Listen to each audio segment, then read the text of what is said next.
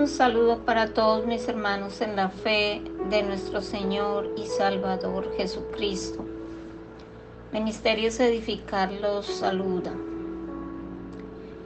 Continuamos con el Evangelio de San Marcos, capítulo 2, verso 1 al 12. Tenemos un título se asombraron y glorificaron a Dios. Bien, oro para iniciar. Padre bendito, Padre santo, gracias Dios por este nuevo día. Gracias por esta nueva oportunidad. A ti sea la gloria, la honra, la alabanza Ruego que seas tú abriendo nuestro entendimiento, nuestro corazón, para recibir tu preciosa palabra, que podamos ponerla por obra día a día, que no seamos tan solo oidores, sino hacedores de tu palabra. Bendice cada hermano en la fe, todo aquel que se dispone a escuchar tu preciosa palabra. En el nombre de tu amado Hijo Jesucristo. Amén. Bien, dice la palabra del Señor en Marcos capítulo 2, verso 1 al 12. Tiene un título, Jesús sana a un paralítico. Entró Jesús otra vez a Capernaum después de algunos días y se oyó que estaba en casa. E inmediatamente se juntaron muchos de manera que ya no cabían ni aún a la puerta y les predicaba la palabra. Entonces vinieron a él unos trayendo un paralítico que era cargado por cuatro, y como no podían acercarse a él a causa de la multitud, descubrieron el techo de donde estaba y haciendo una abertura bajaron el lecho en que yacía el paralítico. Al ver Jesús la fe de ellos, dijo al paralítico, Hijo, tus pecados te son perdonados. Estaban allí sentados algunos de los escribas, los cuales cavilaban en sus corazones. ¿Por qué habla este así? Blasfemias dice, ¿quién puede perdonar pecados sino solo Dios? Y conociendo luego Jesús en su espíritu que cavilaban de esta manera dentro de sí mismos, les dijo, ¿por qué caviláis así en vuestros corazones? ¿Qué es más fácil? ¿Decir al paralítico, tus pecados te son perdonados? ¿O decirle, levántate, toma tu lecho y anda? Pues para que sepáis que el Hijo del Hombre tiene potestad en la tierra para perdonar pecados, dijo, dijo al paralítico, a ti te digo, levántate, toma tu lecho y vete a tu casa. Entonces él se levantó enseguida y tomando su lecho salió delante de todos, de manera que todos se asombraron y glorificaron a Dios diciendo, nunca hemos visto tal cosa. Amén. Bien, capítulo 2 de Marcos y estos versos del 1 al 12, em, en ellos vemos la curación de un paralítico. Y esto eh, nos enseña, número uno, que pronto se corrió la voz de su llegada. Número 2. Que bien respondió Cristo a la expectación de ellos. Número 3. Entonces vinieron a él unos trayendo un paralítico. Número 4. Las amables palabras que Cristo dirigió al pobre paciente. Número 5 la cavilación de los escribas sobre lo que Cristo acaba de decir. Número 6. La impresión que causó la curación del paralítico. Bien, veamos. Número 1. Que pronto se corrió la voz de su llegada. Aunque no estaba en la calle, sino en una casa, la gente vino a él tan pronto como se supo que estaba en la ciudad. Verso 1. Inmediatamente se reunieron muchos. Verso 2. Y amados hermanos, donde está el rey, allí se reúne la corte, tanto que ya no cabían ni aún a la puerta. Dichosa visión, qué bendición, amados hermanos, cuando vemos que la gente acude presurosamente como una nube a la casa de Cristo cuando acuden a escuchar la palabra de Dios. Número dos, que bien respondió Cristo a la expectación de ellos. Y les hablaba la palabra, les predicaba la palabra. Muchos de ellos acudirían solamente en busca de curación y algunos quizás por mera curiosidad. Pero cuando todos estuvieron reunidos, Él les predicó la palabra, las buenas nuevas del Evangelio, de que la salvación es solamente por gracia, por medio de la fe para el perdón de pecados. No hay lugar impropio ni tiempo inoportuno cuando se trata de exponer a las almas el camino de la salvación. Amén. Número 3. En esto llegan unos hombres trayéndole un paralítico. Verso 3. El pobre hombre estaba impedido de acercarse a Jesús por sí mismo. Por eso era cargado por cuatro, llevado en camilla como si fuera en un ataúd. Allí estaba el paralítico con toda su miseria, pues necesitaba ser llevado, pero era una muestra de gran caridad por parte de los que le llevaban. Estos buenos parientes, vecinos o amigos pensaban que si se le llevaba que si se lo llevaban a Jesús no tendrían que molestarse más en volverlo a acarrear. Y por eso hicieron todo lo posible por presentarlo ante Cristo. Y recurrieron al único medio posible descubrieron el techo de donde estaba y haciendo una abertura bajaron el lecho en que yacía el paralítico. Verso 4. Este hecho mostraba claramente la fe de ellos y su fervor.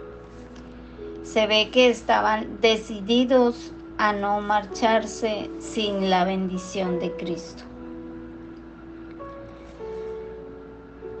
Número 4. Las amables palabras que Cristo dirigió al pobre paciente.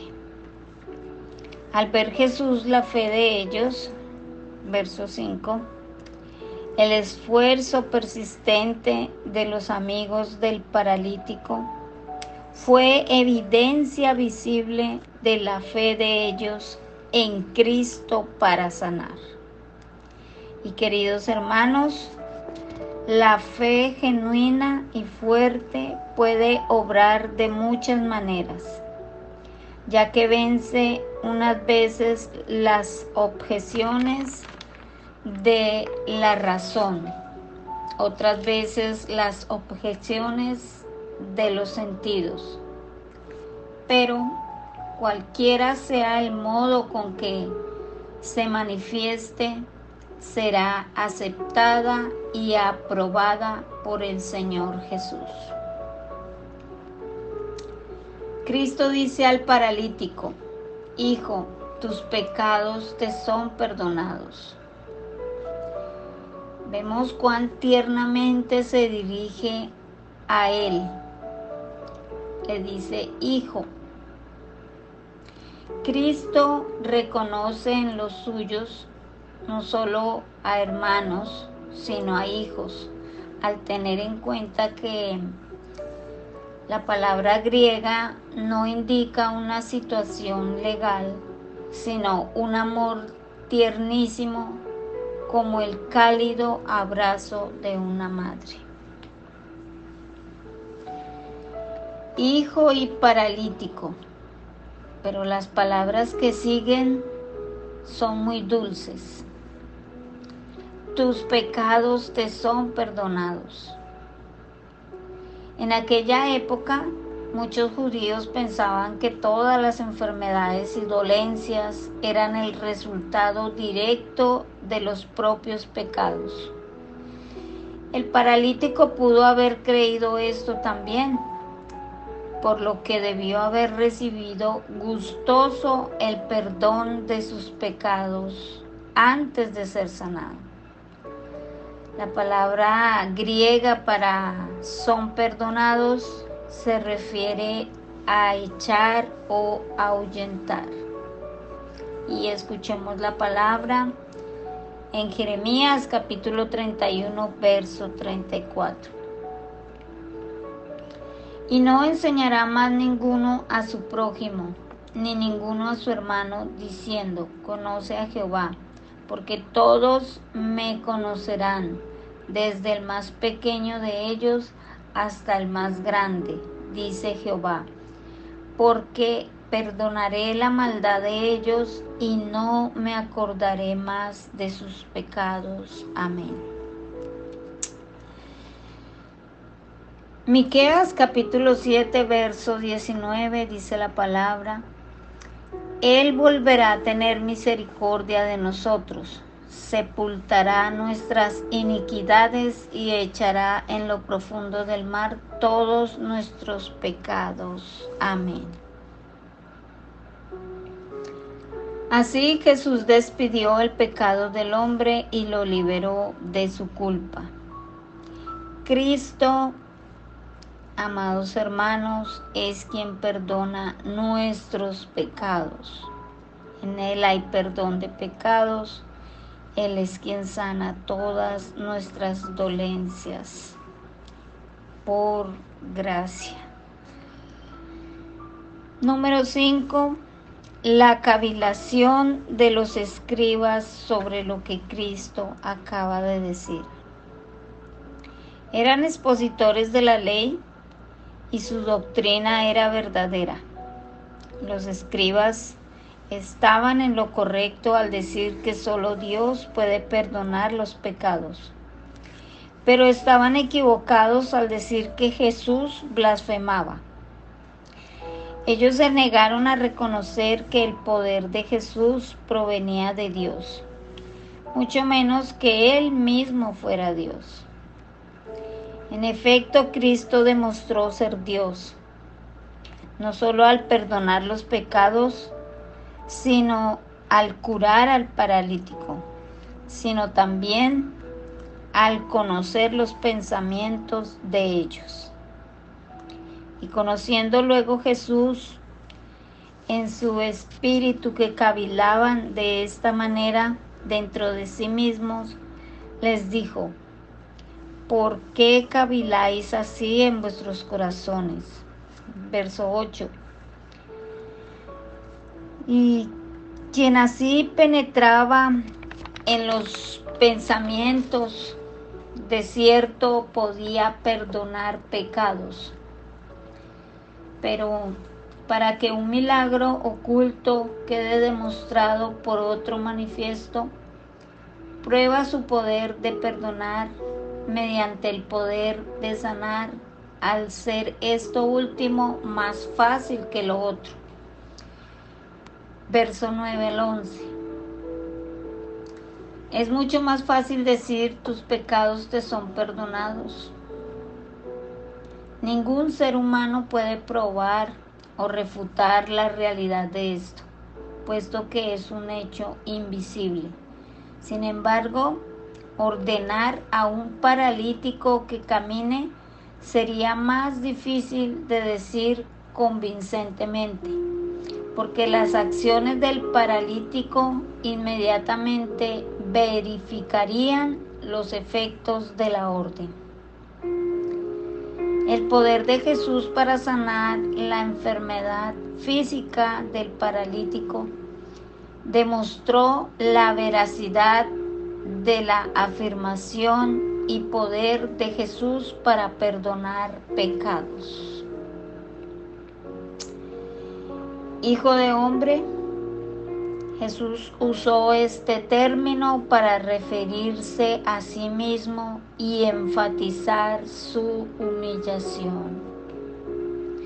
Y escuchemos qué nos dice la palabra en Hebreos capítulo 4, verso 12.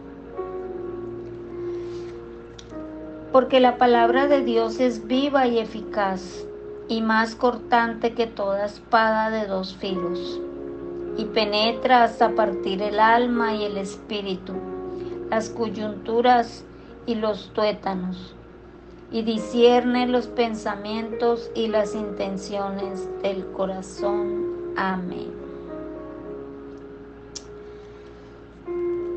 Número 6. La impresión que causó la curación del paralítico verso 12. Entonces él se levantó enseguida y tomando su lecho salió delante de todos, de manera que todos se asombraron y glorificaron a Dios, diciendo, nunca hemos visto tal cosa. Amén. No solo se levantó el hombre, sino que cargó también con su lecho. Y tan rápidamente se le fortificaron las extremidades y salió a la vista de todos. Tantos testigos, cuántos eran los espectadores. En verdad, los milagros de Cristo no tenían precedente. Y amados hermanos, cuando vemos lo que Cristo hace por las almas, debemos reconocer que nunca hemos visto cosa semejante. Amén. Qué hermoso. Oremos. Gracias Padre eterno y soberano por tu palabra, por todo lo que nos permites aprender hoy. Gracias Señor Jesús por, por esos milagros que has hecho en nuestras vidas. Y te doy muchas gracias por eh, ese milagro precioso del nuevo nacimiento. Gracias por tu misericordia. Gracias mi Cristo precioso porque tú eres Dios, aquel que perdona pecados, aquel que cura enfermedades físicas y espirituales. Eres aquel quien conoce todos nuestros pensamientos, quien conoce nuestro corazón y lo más profundo de él. Bendito eres tú, precioso Jesús. Gracias por tu gran misericordia y tu gracia para con nosotros. Bendito eres. Amén.